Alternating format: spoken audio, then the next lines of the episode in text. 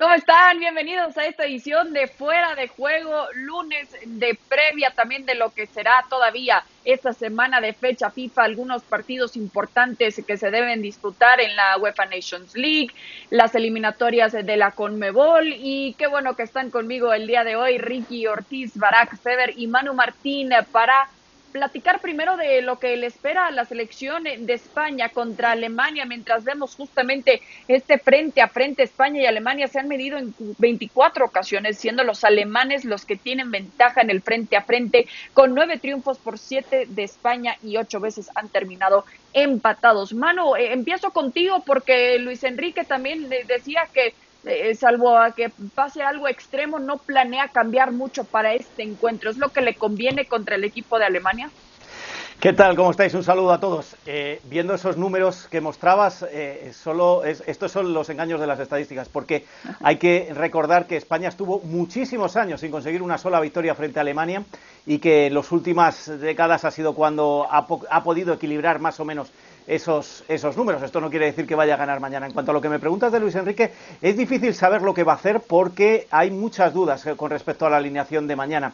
Se hablaba que eh, frente a Holanda había probado con los teóricamente, con los que teóricamente iban a jugar mañana, frente a Suiza había puesto seguramente mitad y mitad y que mañana íbamos a ver a un equipo más potente, sobre todo en ataque, donde frente a Suiza pues falló el gol hasta que volvió a meter a Morata y a y el, ataque que había puesto frente a, frente a Holanda.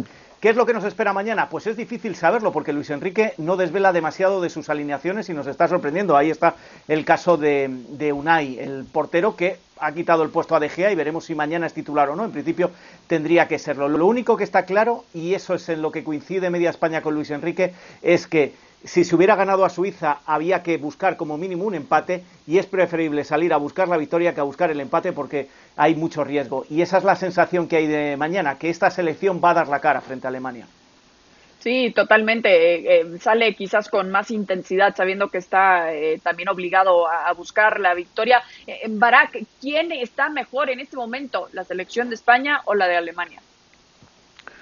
Difícil, eh, difícil porque las dos están muy lejos de la excelencia acostumbrada en los últimos, bueno, en, el caso de, España también hay que decir que, ya lleva cinco años sin encontrar el rumbo, pero es que los diez años previos fueron magníficos, ¿no? Y, con Alemania, pues también ya desde la pasada Copa del Mundo vimos el declive y, y bueno, han pasado los años y a mí no me genera mejores sensaciones Alemania de lo que vimos en el Mundial y tampoco España. ¿no? Eh, veo mejor España. Si, si, si, me pones a escoger, yo creo que, que, España todavía tiene las variantes, tiene el balón, que, que luego lo, mismo de siempre, ¿no? Ese recuerdo ya desde la última época de, Vicente del Bosque, de, de, atragantarse de balón y, y, al final atorarse con él, ¿no? Eh, le, le pasó claramente en la Eurocopa de 2016, le pasó en ese partido que todos recordamos contra Rusia y le está pasando ahora mismo. Después, este, más allá de los penales fallados de Ramos, más allá de que llega Yard Moreno, que es muy importante y, creo que debe estar contra Alemania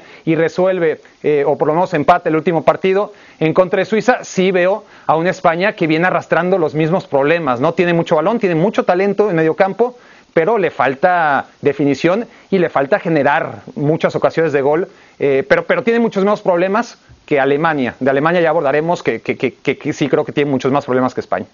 Ok, eh, sí, eh, interesante porque también lo que veíamos en el partido pasado, mencionabas ya, Barak, los dos penales que no pudo concretar Sergio Ramos, que parece que le urge anotar en estos partidos y a final de cuentas es defensa central, no siempre le va a funcionar el rematar en los últimos segundos del encuentro y ser el héroe. Ricky, eh, ¿carga demasiado esta responsabilidad el capitán a final de cuentas de la selección de España? No, no, nunca es suficiente la responsabilidad. ¿Qué tal? ¿Cómo están a todos? Eh, Sergio Ramos. Sergio Ramos tiene la espalda más ancha del fútbol, eh, lejos y por muchas décadas y no va a haber otro igual como él. Y erró dos penales y el mundo se viene abajo. Y qué sé yo, estas cosas pasan, pero no podés sacarle la calidad de, caudillo.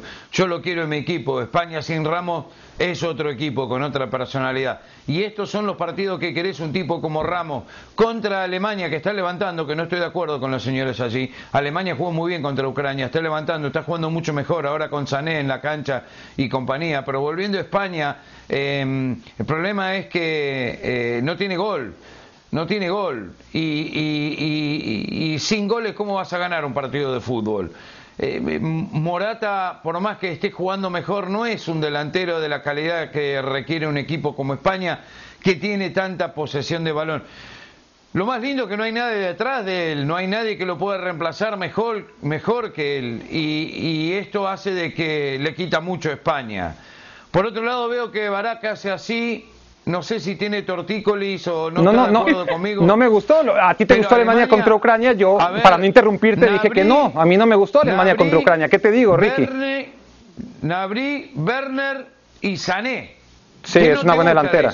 No, es una buena delantera. Lo que no, me gusta. ¿qué no te gusta de eso? Lo que no me gusta es la defensa de Alemania. Lo, que me parece terrible es que un equipo tan flojito como Ucrania le haya hecho sufrir tanto a, la selección alemana. Y recuerda los dos postes que.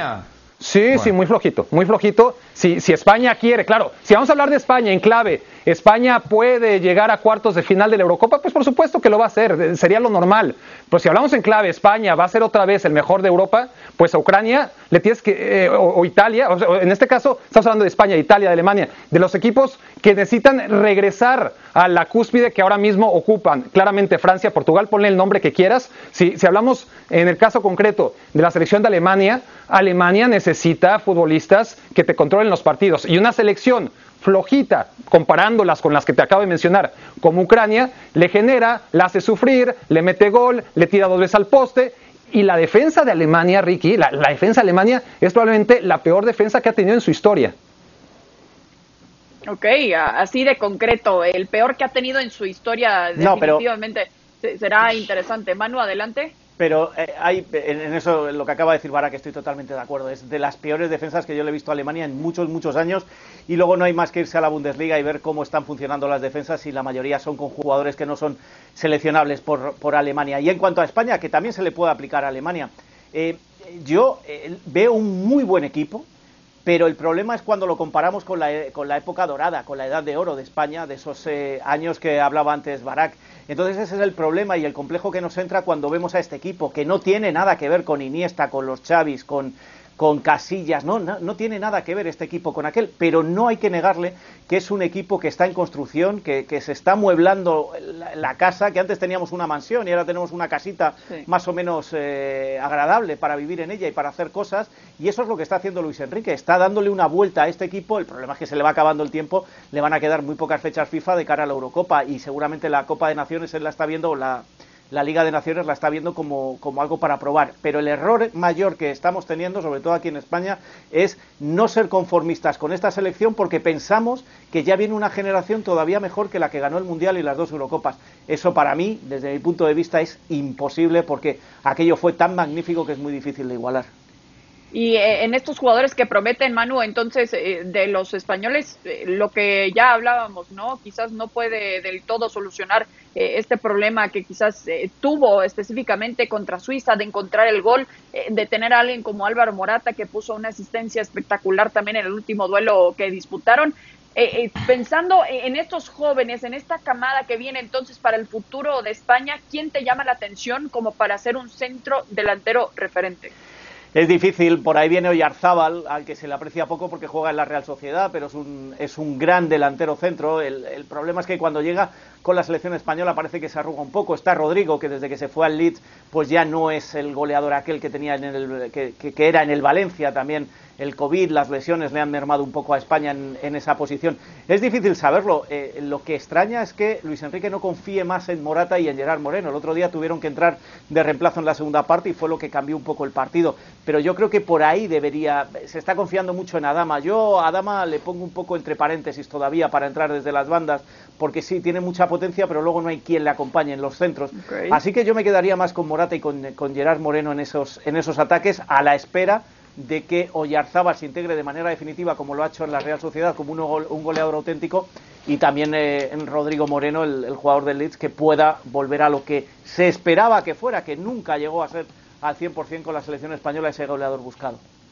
A, ver, Barak, lo que sabemos también y hablando de lo que viene para estas dos elecciones, eh, lo cierto es que eh, los dos están sufriendo como este cambio generacional de lo que fue Alemania una potencia imbatible prácticamente, lo de España ni se diga también eh, plagado realmente de individualidades espectaculares en este cambio, en esta nueva adaptación para los jóvenes que vienen, como en Alemania vemos a Timo Werner, como vemos en la promesa también de Ansu Fati eh, con el Barça, eh, eventualmente también con la selección de España, ¿quién está batallando un poco más quizás eh, en adaptarse? Alemania. Alemania porque se disparó a los pies. Alemania tiene una crisis tremenda en la producción de defensas centrales, sobre todo. Y aún así juega con línea de tres por lo general. Con tres centrales, cuando no tienes suficientes defensas para tener una, un eje de garantías. Y encima, Joachim Löw retiró antes de tiempo a Hummels y a Boateng, que quizás no están en el mejor de sus momentos, sobre todo Boateng, pero vaya que, podrían ser útiles. Y no hablemos ya de, de, Thomas Müller, es decir, un bloque es tan importante que una selección pueda construirse a través de un bloque como lo hizo España con el Barcelona, como lo ha hecho siempre la Alemania con el Bayern y prescindir de un Müller que se conoce con los ojos cerrados con Kimmich, con Goretzka, con Nabri, con todos los compañeros de, la base de la selección alemana, es algo que, no se entiende. Entonces, a partir de ahí Alemania está sufriendo más en ese sentido. Por otro lado, ahí sí hay que decir que España también con Luis Enrique tiene muchísimos jugadores de muchísimo talento en medio campo, quizás no a la altura del equipo que hablaba Manu, que, que es prácticamente irrepetible, pero para mí, gente de la calidad de Luis Alberto, no la puedes menospreciar. Luis Alberto de la Lazio tendría que estar en la selección española y haría mejor a la selección española. ¿Solucionaría los problemas? No, pues le aportaría muchísimo, es un gran jugador. Y bueno, y hay otros que me parece que están todavía por aportar mucho. Tiago, por ejemplo, si estuviera en esta convocatoria, si no estuviera lesionado, pues las posibilidades de España irían arriba. Ahí está el problema, las bajas de Tiago, la, la, baja de Goretzka, la baja de Kimmich, entre los dos equipos realmente tienen muchos problemas. No, pero pero a mí me gustaría añadir algo más. en, bueno, lo primero que te quiero decir, Barak, es que en España hay un dicho que hay 45 millones de seleccionadores. En España la población es de 45 millones de, personas. Con esto de la globalización del fútbol, yo creo que ya nos vamos a los 7.000 millones. 7.000 millones, porque todo el mundo tiene un, eh, un, jugador que le gustaría estar. El otro día escuchaba lo de Angeliño. Angeliño de momento no es un jugador que le llene el ojo a Luis Enrique como para, para estar en el equipo. Tú estás hablando de Luis Alberto. Hay demasiados eh, jugadores por ahí. Y en cuanto a Alemania, sí me gustaría decir una cosa antes de terminar con este asunto. Y quizá el mayor problema que tuvo España fue reemplazar, mira que le quiero y es amigo mío, reemplazar a Vicente del Bosque. Eh, Vicente del Bosque quiso morir con los suyos y, acabaron muriendo tanto en, primero en, Brasil como luego en Francia y en Rusia prácticamente fue lo mismo. Si eh, Joaquín Lowe diera un paso a un lado, seguramente esta Alemania se renovaría con mucha más rapidez y con mucha más facilidad. El problema es que es campeón del mundo y a ver quién se atreve a tocarle, el mismo problema que tenía del Bosque. Sí, es interesante también, obviamente, este argumento con, la selección alemana de, que lleva tanto tiempo Joachim Löw, que quizás también podría eh, ir de la mano con un cambio también en el banquillo, pero eh, es mucho más fácil decirlo de fuera. Pero vemos en eh, otros partidos interesantes que nos faltan en esta fecha 6 de la UEFA Nations League. Croacia contra Portugal, Francia, Suecia, España, ya lo decíamos, contra Alemania, Suiza, Ucrania, Bosnia contra Italia, Polonia contra Holanda, Inglaterra contra Islandia y Bélgica contra eh, Dinamarca. Pero si me dejas, Chris, te digo que el Suiza-Ucrania se ha aplazado. No se sabe cuándo se va a jugar. Entre ellos está el equipo que va a descender de, grupo por culpa del COVID ucraniano, que si ya le ha mermado bastante, tanto en clubes como en selección, ahora llega un nuevo problema. Sí, ha sido un caso bastante complicado. Eh, lo que veíamos hoy también en un comunicado de la selección uruguaya, también afectado por el COVID-19, lo platicamos un poco más adelante. Eh, destacamos también, gracias Manu por, ese dato, por cierto, eh, vemos también lo que fue el Portugal contra Francia. Francia con un único gol de parte de N'Golo Kanté le alcanzó para llegar al Final Four ahora de la UEFA Nations League. Cristiano Ronaldo, frustrado, desesperado, así se le veía también en este encuentro. Barak, nos compartías también una estadística muy interesante y es que la realidad de CR7 es que batalla en anotarle a selecciones importantes, entre ellos Francia, que nunca ha logrado marcarle y en este encuentro no fue excepción. Sí, a ver, e-, es normal, ¿no? A, final de cuentas, Chris, eh, pues lo, normal es que Cristiano o cualquier futbolista pues anote más contra equipos más propicios para golear que ante los que no lo son, sobre todo cuando juegas una selección como Portugal, que ahora es una de las mejores del mundo, sin duda, pero que durante la carrera de Cristiano Ronaldo al principio distaba de ser un equipo de élite y se fue haciendo equipo de élite gracias en gran parte a la evolución del propio Cristiano Ronaldo y después el surgimiento de, grandes futbolistas por detrás de él. Pero sí, la, estadística marca eso, que, de esos 102 goles impresionantes en selección portuguesa, 12 han sido contra equipos que podríamos hablar del top 12, ¿no? histórico del mundo, y 90 contra equipos más flojos.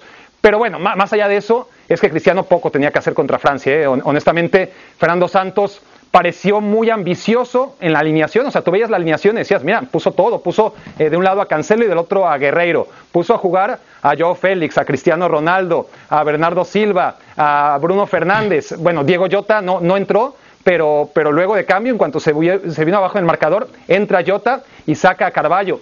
En fin, la alineación parecía ofensiva, pero en la práctica fue un equipo conservador que jugó un 4-5-1 muy retrasado, no, no puso a Rubén Neves, que, que, al repetir hay dos fichas muy eh, similares como son Carballo y Pereira en medio campo, pues le faltó la fluidez y, y, la visión que sí le podría dar Rubén Neves, el del Wolverhampton, pero tiene muchísima calidad, es lo que te quiero decir con esto, y una cosa es ponerla en el campo y otra cosa es ser agresivo y nunca lo fue Portugal ante una Francia que supo someterla. Y eso sí, ¿eh? Portugal esto juega desde hace mucho y casi siempre le salen las cuentas. Al final hay que decir a favor de Fernando Santos que lo que marca la diferencia, más allá de que Francia fue mejor y creo que nadie puede dudarlo, fue un error de Rui Patricio. Rui Patricio que casi nunca se equivoca, suelta un balón, lo deja ahí, Canté lo empuja y si no probablemente hubiera sido otro partido en el que Portugal juega feo, pero saca su objetivo y su objetivo era empatar.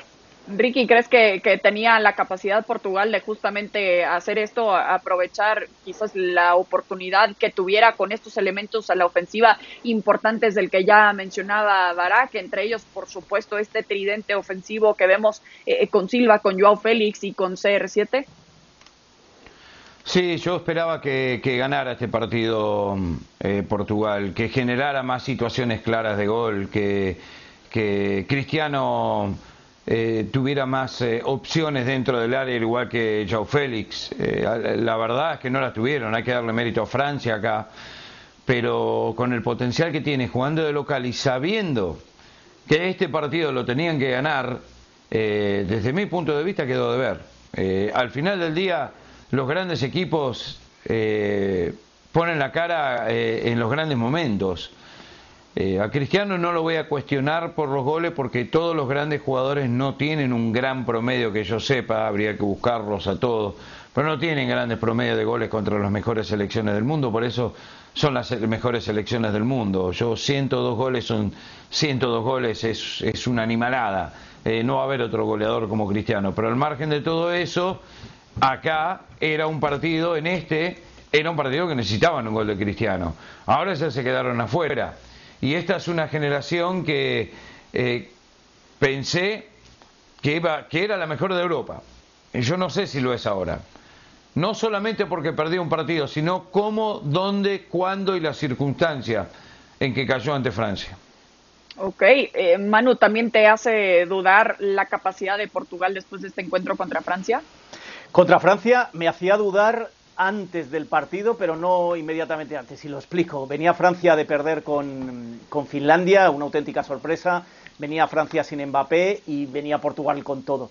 Pero si juntamos a estas dos selecciones a pleno rendimiento, creo que Francia ya hace tiempo que superó a Portugal en Europa como la mejor selección.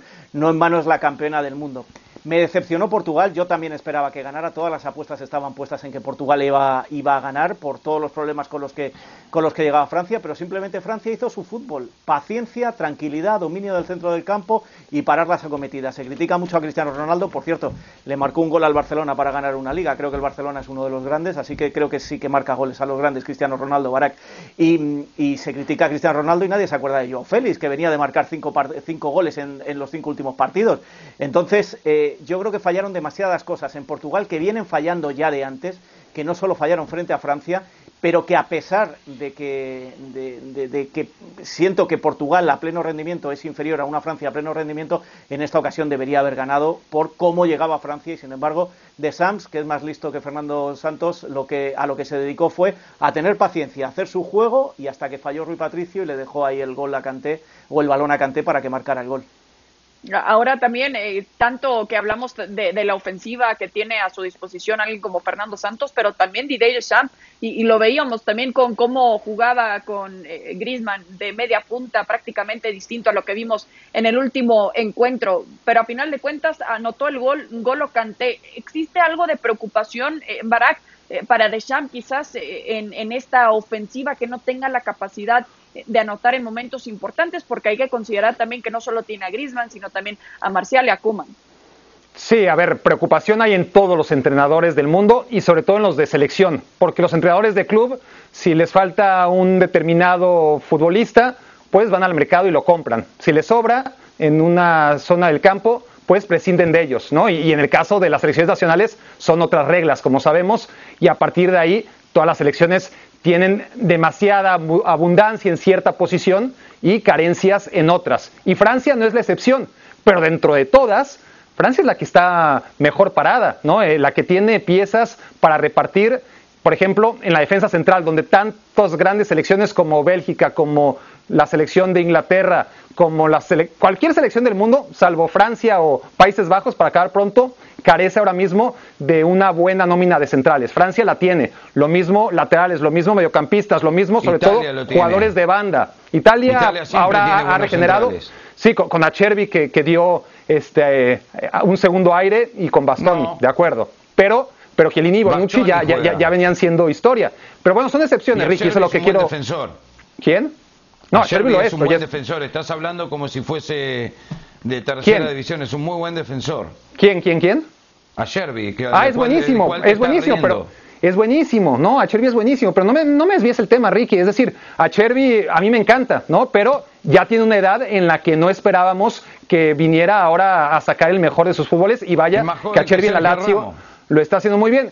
En España no hay quien acompañe a Sergio Ramos y así podríamos ir en todas las elecciones. En Francia, Francia tiene abundancia en todos lados. Lo que le falta es un centro delantero que tendría en Benzema, que no lo utiliza porque ya sabemos que, que no lo necesita de todas formas, Giroud que, que, sirve para lo que sirve, Marcial que falla muchos goles y aún así los problemas de Deschamps, que son problemas, pues son mínimos comparados con los de cualquier técnico. Pero, pero a ver, Barak, Barak, es que parece que Francia va coja en ataque, que has dado tú los nombres, tú dices que fallan, claro. que, que, aciertan, pero hombre, eh, eh, un equipo que tiene a Mbappé, que tiene a Griezmann, que tiene a Marcial, que... Sí, es lo que dije, sí. ¿Te parecen pocos? No, no, no, es lo que estoy diciendo, que ah, todos los técnicos tienen problemas, porque menos problemas tiene es de Está reclamando a Benzema cuando Benzema yo creo que está muy bien, pero en este equipo me parece que no tiene sitio. No, dije, pues yo lo yo, yo dije, lo, lo que falta es un delantero de, de, gran nivel, lo tendría en Benzema, pero de todas formas tiene tanto Francia que ni siquiera necesita Benzema para ser campeón del mundo y ser la mejor selección. esa es la realidad. Bueno, hablando de delanteros importantes, tenemos que hablar eh, del que no estará ahora eh, con Uruguay frente a Brasil en un encuentro que siempre definitivamente llama la atención porque Luis Suárez desafortunadamente dio positivo por COVID-19, así eh, lo comentaba la selección Uruguay a la federación, más bien en un comunicado oficial, eh, tres de sus elementos que ya se añaden a lo que fue el positivo de Matías Viña también del otro día, pero obviamente el que llama la atención es la ausencia de Luis Suárez después de lo que vimos de esta dupla fantástica con Edinson eh, Cavani. Ricky, ¿cuánto podrán extrañar al menos en este próximo encuentro frente a Brasil alguien como Luis Suárez? No, muchísimo. Es extrañar a tu super figura, tu gran jugador, tu gran goleador, aparte de la dupla que hace con Cavani. Pocos equipos en el mundo, pocas selecciones en el mundo se pueden dar el lujo de tener a esos dos animales arriba del gol. Eh, Cavani no pudo jugar en la derrota previa a la victoria contra Colombia y ahora no puede contar con Suárez. Es una pena para una selección de Uruguay que siempre da pelea, una selección de Uruguay que siempre es difícil ganarle. Que encima este Uruguay vuelven a juntar a Godín y a Jiménez, que se entienden de memoria, pero la mitad de la cancha es una mitad con garra y armonía, o sea, eh, Torreira, eh, Nández eh, y Bentancur, yo me parece que es un medio campo casi de élite, muy bueno, muy experimentado, con mucha garra que siempre los ha caracterizado, pero vos le sacás a una gran estrella como Suárez y vas injusto contra Brasil. Que dicho sea de paso, Brasil no jugó tan bien, le costó mucho contra Venezuela, pero Brasil es Brasil. Lo que pasa que a ver, Cavani, eh, Suárez juntos son dinamita, es la verdad, y, cuando no es uno es el otro, pero le sacás a un socio como esto y chao, ya todo cambia. Sí, para que parece que se le criticaba un poco mucho más bien eh, el juego que justo menciona Ricky, ese 1 por 0 frente a, Venezuela. ¿Qué cambios podrá hacer entonces Tite? Y considerando también que tendrá que aprovechar la baja de alguien tan importante como Luis Suárez en el equipo rival tiene también sus bajas tremendas, ¿no? Eh, Brasil, o sea, no, no, no, está Neymar, no está Coutinho, no está Fabiño, no está Casemiro, Teles sí estaba y ahora se cayó, y no estaba Alexandro, y, y aún así te garantizo que va a sacar un 11 en el que apenas te vas a dar cuenta que hay tantas bajas, porque Brasil también tiene exuberancia en casi todas las líneas. Em, es un equipo muy sólido. No es espectacular, hace rato que no lo es. Em, contra Venezuela creo que juega bastante bien el primer tiempo, el segundo tiempo para nada, pero los primeros 45 minutos lo hace bien contra Venezuela. Y dentro de esta inconsistencia que tienen todos los equipos del mundo, sobre todo las selecciones y sobre todo en esta etapa del fútbol y de la vida donde juegas demasiado y, estás arrastrando bajas por todos lados y hay sobrecargas y hay pandemia. Y, y dentro de toda la incertidumbre, Brasil te puede jugar mal, pero te suele ganar los partidos. Y, sí, yo, creo que no va a ser la excepción ante un Uruguay que es verdad que, ya está sacando una camada no solamente de grandes mediocampistas de los que hablaba Ricky, está Valverde lesionado, que es una baja también importante en medio campo, de Arrascaeta que no ha sido convocado, hay futbolistas en ataque, ya demostró Darwin Núñez, el chico del Benfica, que está listo para tomar la estafeta de Suárez, pero no tiene el peso específico de Suárez, obviamente. Y luego están chicos como el caso de, qué sé yo, el de Lele y el compañero de Vela, que, que es un delantero que también tiene Rossi, ¿no? Eh, un, un talento extraordinario y una juventud. El mismo Cebollita Rodríguez, con Cruz Azul, en fin. Uruguay es increíble, ¿eh? Más allá de, que sí es, una es una baja importante. la cantidad de grandes jugadores que tiene Uruguay hay que, hay que hacérselo ver al señor Tavares y yo creo que él está muy consciente de ello. De todas formas, yo no quiero ser aguafiestas. Las noticias que nos llegan aquí en España, porque esta tarde o esta noche, en cuanto se ha conocido la noticia de Luis Suárez, pues eh, ha habido mucha comunicación entre eh, periodistas españoles y, Uruguay.